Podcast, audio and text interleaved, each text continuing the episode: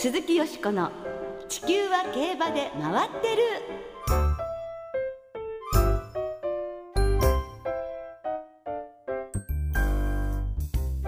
皆様こんばんは鈴木よしこです。お元気でいらっしゃいますか？地球は競馬で回ってる。この番組では週末の重賞レースの展望や競馬界のさまざまな情報をたっぷりお届けしてまいります。今夜もよろしくお付き合いください。今宵ご一緒してくださいますのは小塚歩アナウンサーです。小塚です。よろしくお願いいたします。よろしくお願いいたします。まあ小塚さん今週はね、はい。まあ今日もなんですけど本当に気温が下がって寒いね。寒い。水曜日には都心でも雪が降りました。ね。東京都心は5年ぶりの4月の降雪だったということですね、うん。まあ、私の地元の青森ですと4月の雪っていうのは当たり前なんですけども、うん。私もね、ええ。都会の水に慣れまして、ええ。やっぱりね、ええ。寒く感じますよね。ね本当桜と雪というね、はい。まあ景色が見られまして。まあ寒い日続いてますけれども、はい。競馬は暑いということで。そうそうそう。週末は3歳のクラシック第一弾桜花賞ですよ。そうです。いよいよ開幕ですね素晴らしいメンバーが揃いました、ねえ三戦三勝の無敗馬が三と思います。ハイレベルのレースとなりそうですね。はい。ワクワクしますね。さて、えー今週6日月曜日にはオーストラリアで好転のために中止順延となりました G1 ドンカスターマイルが行われました。日本馬のリアルインパクトが2着。ワールドエースが8着という結果でしたが頑張りましたね。はい。そして明日もオーストラリアでトゥザワールドと当選スターダムが芝 2000m の G1 クイーンエリザベスステークスに出走。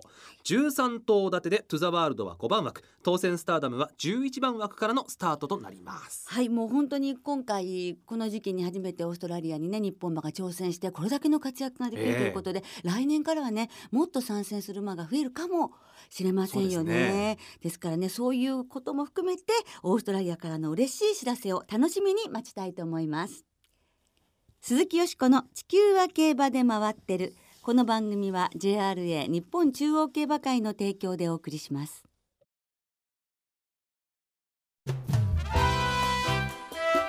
鈴木よしこの地球は競馬で回ってる。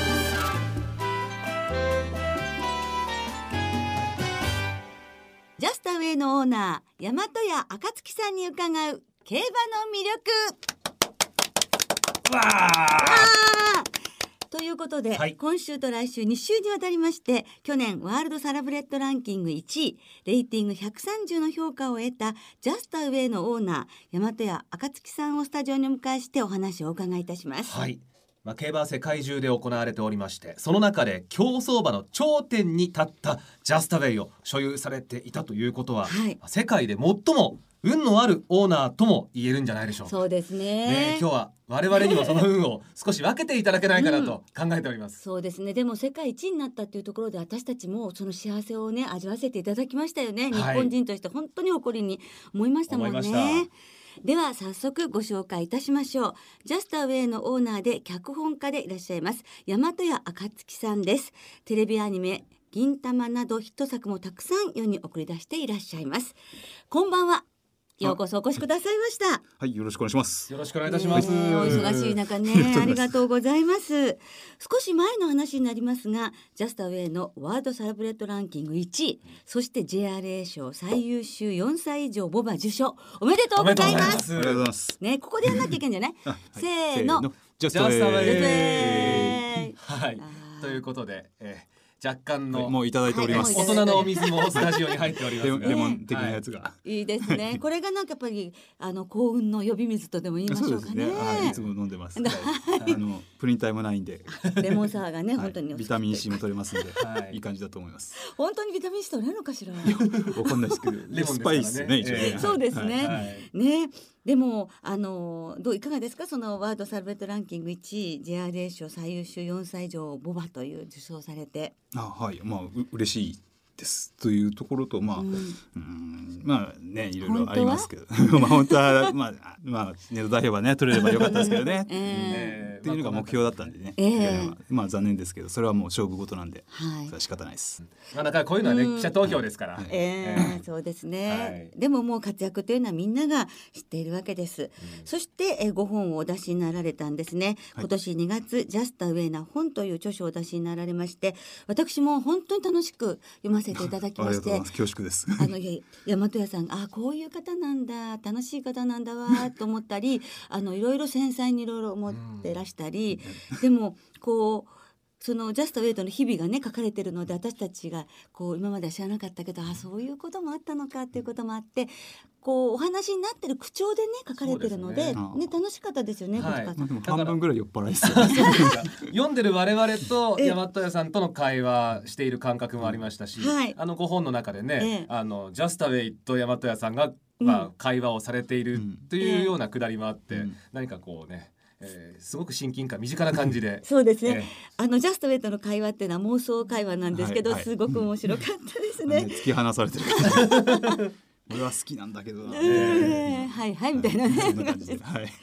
でもどんな思いからこの本をお書きになろうと思われたんですか？うん、ままああの一応物書きっていうか、まあ、ライターなんであの、うん、まあなかなかあんまりね馬主さんでこういうことをしている方がいないのと、まあ、せっかく G1 取れてこんな感じになっていたのであ書いたら出してもらえるかなと思ったんで、ええ。はい、それはもうやろうかなと思ってやったんですけどね。はいじゃあかなり前からこう書き、はいはい、あの書き始められたんですか？まあまあ天皇賞を買ったあたりから書き始めた感じですね。あこれ自分勝ったし出せるかなとか思って、はい、うん。やっぱりねでもこうご自身の本当に愛馬のね記録をとどめとくっていうのは本にして。そうですね良かったですね。うん。はい。そして本当にあの読ませていただきますと競馬がお好きなことが伝わってきましていつ頃どんなきっかけで興味を持つようになったんですか？競馬への興味ですええね。はい、あのまあオグリキャップブームの頃ですね。僕高校生だったんですけどもういいですよね時効ですから。ああそうですねはいまあまあそうですね。はい ええまあ競馬を見に行って、ええはい、もうすごい感銘を受けてそのね最初行った時はもう全然僕の予想当たらなくてもう大穴のサンドピアリスが突っ込んできたっていうエリザベス女王杯はい、あはいりました。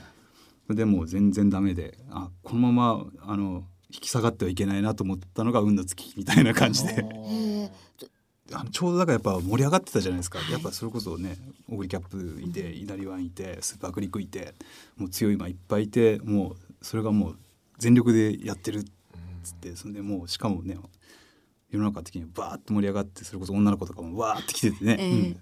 あれはやっぱ見ててねそれは楽しかったしそれこそねジャパンカップとかも始まってねねホリックス強えなみたいなね、ええ。うんその頃はね本当に。あすみません喋りすぎて。いやだからその頃からもうずっとよしこさんねもうもう僕らの中でアイドルですから ねわ本当に。本当に恐れ多いです。ありがとうございます。本当にもうこちらこそもう今日本当こうやってお話できるのがもう嬉しくてしょうがないです。もうそう言っていただけると本当に私も嬉しいです。ここの前ちょっとお話をさせていただいてね話しかけていただいてもうはいジェネレ胸ドキドキしてました、あよしこさんだみたいなね。ということは山田屋さんもそのね競馬のファンになられた最初の頃の感覚がままだあそうですねはい。ずっと続いてるという。まあそれこそねもうまあ馬の資格取ってから本当いろんな方に紹介していただいてそれこそあみたいなね。あの人だあの人だ。そうですそうですそうです。もうそんな人たちばっかりなんでそれこそ騎手の方とねあのお話しさせてもらった時にお俺喋ってるわみたいな。ね。出本屋さんは個人個人馬主になられる前には社内サラブレッドクラブで出資を始めて、はい2年目にハーツクライと運命的な出会いをされるんですね、いきなり G1 ホースの一口オーナーになるなんて、うん。いかがですかそのあたり、まあ運が良かったっていうのと、うん、ああんまりだからそんなに吟味してないですよねあの時は、うん。なんかすごいちょうど仕事が忙しい時でどうしようかなって。1年目に買った馬が全然ダメででその結果を見た時にあこれはやっぱあのサンデーサレンス行かないといけないなみたいな感じでええ。見た時にあのあれですねお母さんがアリッシュダンス、ねえ。はい、あそれこそね吉富さんが乗ったことのある馬で。はい、ねそこでもうファンだったんで、あじゃあこれで行こうみたいな感じで、これはもう本当に運ですよね。ううん。ん、馬体が良かったとかあのどうこうというかそういうことではなく、うん、忙しかったのが良かったかもしれないです。でもそれでねその後まああの子供を買って大和屋さんイコールハーツクライというようなイメージもね、我々ありますから、そうですよね、ええ。やっぱりハーツクライの一口馬主になられて人生変わりましたか、あそうですね。はい。そそれこそなんかあ、うん、もうすごい近くなりましたよね。その本当にひ一人で馬主やりたいなっていうのが、うん。まあ、現実味を帯びたというか。ええ。もう初くらい方から喉をやね喉がりになって引退になりました、ね。ええっていうところであこれはもう資格取ろうっていうふうに本当に思えたっていうか、まあまあ背中を押してもらった感じですよね。うん。じゃあ子供でっていう気分になりましたからね、あの時はね。えー、35歳はい。だったそうです大変ね。大変だと思います。ねはい。若 若くしてなられたわけですけれども。私今35歳なのでお自分が馬主になるというのは全然想像できないんですけれども35歳ぐらいで馬主になるぐらいぐらいだと思います。ねえでも先ほどねあのやっぱり馬主になりたいって思いはかねてからあったというふうにおっしゃっていて、はいい、つ頃から漠然と思ってらっしゃる高校生の時から言ってました。じゃあ競馬巡り合った頃から結構吹くタイプなんで。うんはい。でも結局言うことによって自分も頑張らなきそゃっていううですね。はい。ちょっとね考えるようになりますからね。そこは良かったと思います。はい、じゃあそのためにあの、まあ、小島主になるために頑張ってお仕事もされていたはい。という部分もあったんですか、はい、はい、そうですね。もうそれこそ寝る間を惜しんでというか、いろんなことをしつつ。で本当なんか職種も良かったんだと思いますね。あのいろんなあの番組がかあの同時並行でできるようなポジションなんであのそれもすごい良かったと思います。あの高校時代からその馬主になろうとはい。いうことを考えていらしたということなんですけども、その馬のサークルいろんな職種があって例えば調教師さんであったり、はい。あと生産の方であったりというまあいろいろ選択肢としてあると思うんですけれどもそこの中で馬主はい。だったというのはどういったところなんでしょうか、あのまあ普通の高校生でしたんで、え。なんでそこでねあの年を取っていった時に何をするかってもうこの背丈なんでもうジョッキーなんか絶対無理じゃないですか。ね大変ね、はい、もう長身でい83センチらっしゃいます、はい。え183センチ、はい。でもそこは無理だし、ええ。調教師は今から勉強してもどうだろうなみたいなところもありましたしね、うん。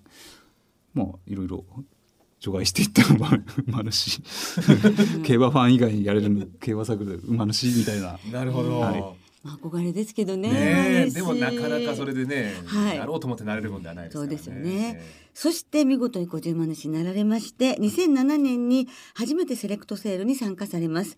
あの雰囲気の中で馬を競るというのは最初はいかがでしたか？もう本当太刀打ちできないというか。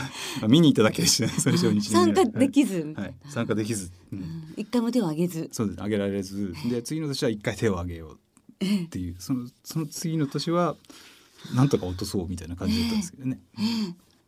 回手を挙げた。ら100万っすよ。セレクトセールって行くと我々金銭感覚ちょっとねそう。はい私たちでさえおかしくなりますもんね。あ、こう安く買えたねねなんて。そうそうそう。あ、一億いかなかったなんて。平気で言ったりしちゃいますもんね。いや。それはそうそうですよ。僕も見ててそう思いますもん、であとなんかあの車とかならずも馬より安いなみたいな。いやおかしいからそれ。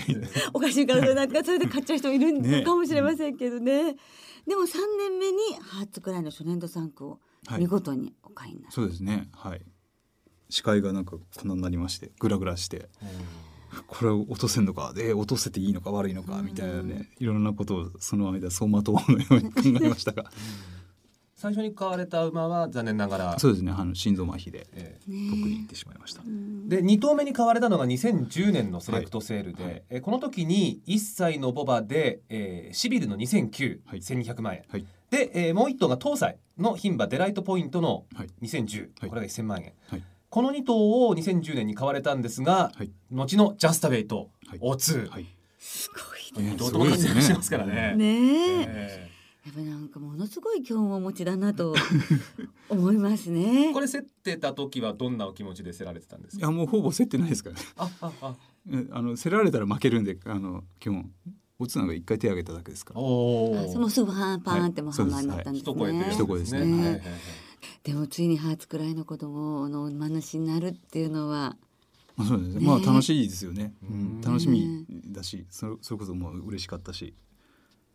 いやもうなんか、うん、よく覚えてないですね。い や本当に覚えてないですねジャス君のことは全然、ううん。ん、まあなんかその時にだからそれこそなんか調教師をの方を紹介してくださったりとかそういうところでいろいろ話してるうちになんか行ってしまった感じです。ねおー。みたいな。でそこでまたあの菅井調教師や、あの白老ファームのそうですね。あのそれこそあのスタリオの女長さんのええ。角田先生という方が、はい。あのそうですね。白老の責任者みたいな感じであのあの落としたらあのご挨拶に来てくださるんです、あのまあ契約書もあるサインするのもあるんですけどそこであの初めて僕落としたんですよって言ったら「あじゃあ誰か知ってる人いるの？調教師」みたいなことを言ってくださって「いや全然いないんです」みたいなところで話してたらたまたま角田先生の視界にその菅井先生がファって通りかかったらしくて あじゃあちょっと今紹介するからっつって電話かけて呼んでくださって。へえ。そこでもう決まりです。はい。へだからなんか本当に偶然が偶然をそうですね。これもだから幸呼んで重なって運です。幸運ですよね。うん。でもう角田先生とはもうその後もうずっとお世話になりますしね。はい、その巡り合わせそして持っていた運というのがジャストウェイを世界一導くことになるわけですからね。はいというところで本日はいお時間が来てしまいました。はい、あっという間。はい、はいえージャスタウェイの活躍ぶり等々についてはまた来週じっくりと山田屋さんにお聞きしたいと思います。はい、山手さんどうもありがとうございましありがとうございまた。した。来週もよろしくお願いいたします。鈴木よしこの地球は競馬で回ってる。ここからは週末に行われる重賞を展望していきます。その前に先週の重賞を簡単に振り返りましょう。はい。まず大阪杯は牝馬のラキシスが絆との叩き合いを制して最後は2馬身差をつけて優勝しました。はい。JRA 騎手として1ヶ月遅れで再出発したルメール騎手が初勝利を重賞制覇で決めましたね。いやいやいや強かったったですすよよね。ねまたまた強い牝馬現るっていう感じですよね。絆は2着、まあ、うん。鋭い末足を見せたんですけどね、そう。勝ちパターンだと思ったんですが、ねえカツカツと思ったんですよ。うん。でも竹豊騎手によればまだ本調子でないかもしれないということでさらなる上昇に期待いたしましょう、はい。ダービー卿チャレンジトロフィーは一番人気のモーリスが直線大外を桁違いの足で突き抜けて快勝。3連勝で重賞初制覇を飾りました、メンバー最速の上がり3ハロン33秒0レースレコードの1分32秒2での勝利でした。お見事です。これまた強かったですね。はい。今後は安田記念を目指すことになるのでしょうけれど今年のマイル路線のねスター誕生と言えそうですね。はい、このモーリス最後はいラストヒットハロン10秒9で走ってるんですけども、わこれ調べたらですね、1986年以降中山の芝の重賞では一番早かったみたいですね。え30年近くってことでしょ？です。ひえすごいね。桁違いの足ということ本当ですね。圧巻でしたもんね。さあよしこさんの予想はどうでした？はい、大阪杯は絆が本命で生まれ2点で、まあ、おかげさまで的中おめでとうございます。いただきました。ダービー今日チャレンジトロフィーはモーリスが本命。こちら生まれ3点で的中なんですが。おめでとうございます。インパルスヒーローははい。データと、はい。それから山本アナウンサーが押してらしたので、ほうほう。もう3連単でもそんでプクでもあって番組としてはパーフェクト。素晴らしい番組じゃないですか。素晴らしい。嬉しいですね、はい、今週もよろしくお願いいたします。頑張りますさあ今週は土曜日中山でニュージーランドトロフィー。阪神では阪神牝馬ステークス、はい。日曜日に阪神で桜花賞が行われます、はい。まずは阪神芝 1600m の G13 歳牝馬によります。桜花賞を展望していきましょう、今年はボバ相手に如月賞を勝った無敗のルージュバック。チューリップ賞で重賞2勝目を挙げた心の愛など18頭で争われます。では今週もレースのデータをチェックしましょう桜花賞の過去10年のデータをご紹介しましょう。過去10年で1番人気の副賞率が7割2番人気の副賞率が6割と悪くない成績で大荒れの2008年を除くと生まれんの平均配当は1250円です。過去10年に3着以内に入った30頭の全てが前走で牝馬限定戦を使っており王道を歩んできた馬を素直に信頼しましょう。大波乱だった2008年を除いたデータをまとめると前走チューリップ賞以外で3着以下。前走アネモネステークス0秒6以上の敗戦が3回以上の馬は全て4着以下。また内枠が不利でコース回収後6番ゲートより内に入った馬の連帯はありません。というわけで注目はアンドリエッテ。末足がダイナマイトのように炸裂するか。以上データチェック山本でした。チューリップ賞2着のアンドリエッテということでしたね、はい。データは。さて気になるお天気なんですが、ええ。金曜日正午時点阪神は天候雨。芝主ダート主、うん。で日曜日は晴れのち曇りと日曜日は雨は大丈夫そうなんですがということはい、ですね。微妙な馬場状態になるかもしれませんね。さあ牝馬クラシック、はい。第一弾よしこさんはどんな見解でございますか？はい、もう開幕第一弾ということでね、はい。やはり潔くここは行きたいと思いまして、一点予想なんです。う一点本命は、まあ、先週もね、うん。長々と心の愛について 話させていただきましたけれども、はい。やはり本命は15番の心の愛ですね、ええ。まあそのマックスビューティーからね細い糸でねたどり着いてきたこの心の愛。また北斗ベガでねあの堺牧場さんそして横山の弘騎手ともにねあの嬉しいことも悲しいこともともにした間柄で、そしてのりちゃんにうちの馬で勝ってない桜花賞をぜひともプレゼントしたいと。うん。でそしてのりちゃんは堺牧場のために頑張りたいということでね、えーこれはもう心の愛なんですが、まあ、血統的にも馬場悪化でもこれは味方になるんじゃないかなとええいうプラスにもなりそうなので、はい。心の愛本命。相手はもうルージュバックです。うん。もう能力的にはねこの馬の強さっていうのはね無視できませんものね。はい。というわけで私は8番15番のマレン1点でいきたいと思います。ということは関東馬ワンツーということですね。そうですよ。関東馬今年はねねえ。本当に活躍して嬉しいですよね。本当です小塚さんは？私ですねええ。データと一緒なんですあがらはい。アンドリエッテええ。あのディープインパクト3区が桜花賞非常に強い中で。初年度3区から4連勝中ですから。そうなんですすよ。で今年も何頭か出てるんですがその中で一番面白そうなのはチューリップ賞で心の愛の2着にはい。追い込んできたアンドリエッテではないかなと思います、そうですよね。人気も手頃でしょうしね、きっとね。そうです。もうちょっとなってもいいぐらいな感じですもんね。うん。はい。アンドリエッテということでデータと小塚さんはこの馬ですからご注目ください、はい。続いて中山のニュージーランドトロフィーです。ニュージーランドトロフィーは芝 1600m3 歳馬による G2 このレースは NHK マイルカップのトライアルです。ではニュージーランドトロフィーのデータチェックですニュージーランドトロフィーの過去10年のデータをご紹介しましょう。過去10年で1番人気と2番人気の副勝率はともに6割とまずまず。ただ2桁人気もバンバン食い込んできていて3連単の平均配当はおよそ57万円。一応マイル路線を歩んできた馬が中心ですが過去10年で3着以内に入った30頭のうち前走がマイル以下の重賞だったのは10頭に過ぎません。注目は前走クラシック路線で負けていた馬。2007年には毎日杯5着の東方レーサーが11番人気で1着。2011年にはスプリングステークス5着のエイシン・オスマンが12番人気で1着など活躍馬多数。今年はいたいたコスモナインボール。前走はハイレベルの共同通信杯で8着でした。以上山本がお伝えしました。データはコスモナインボール。うーん。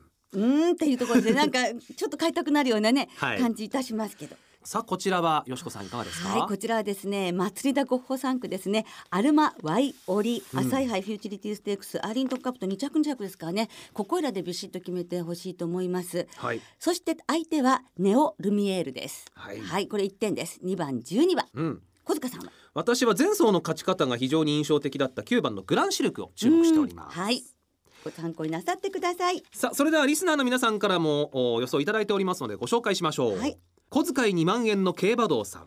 今年は桜をめでながらの桜花賞です。うん。最大のポイントは馬場状態と見ています。例年に比べて阪神は重く今年の桜花賞はキレよりも持続力を重視してレッツゴードンキにしました。はい。吉田重森さん初めてメールします。ありがとうございます。ありがとうございます。桜花賞は本当にワクワクしますよね。ワクワクついでに桜色の8枠から枠連総流しです東京優春まであと7週さんそんなもん、うん。そうなんだ、早いです。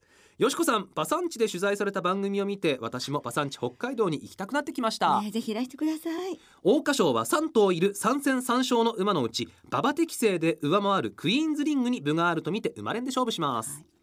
シャークタケさん明日4月11日はメートル砲交付記念日だそうです。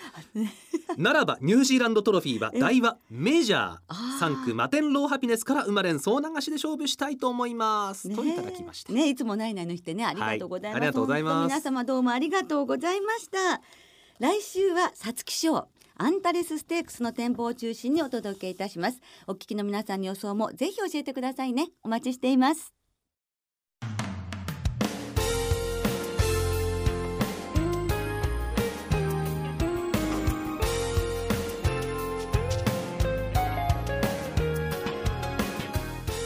そろお別れの時間となりました。今週末は中山阪神そして開幕週を迎える福島の参上開催です。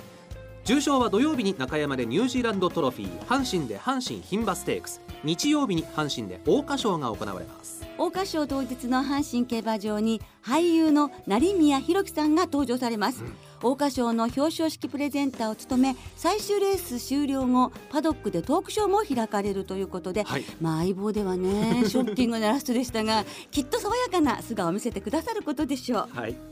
またお昼休みには元調教師の瀬戸口勉さん両家正蔵さんをお迎えしてトークショーも行われます。はい。そして今週開幕の福島競馬場ではふなっしーとメロングマが来場します。盛り上がりそうですね最後に番組からプレゼントのお知らせです。今日ご出演いただきました大和屋暁さんのご提供でジャスタウェイのクオカード付きフォトブックを5名様にプレゼントいたします。番組投稿フォームからお申し込みください。今月20日の締め切りです。大変素敵なフォトブックです。ふるってお申し込みください、では週末の競馬そしてクラシック第一弾桜花賞存分にお楽しみください。お相手は鈴木よしこと小塚歩夢でした。また来週元気にお耳にかかりましょう鈴木よしこの地球は競馬で回ってるこの番組は JRA 日本中央競馬会の提供でお送りしました。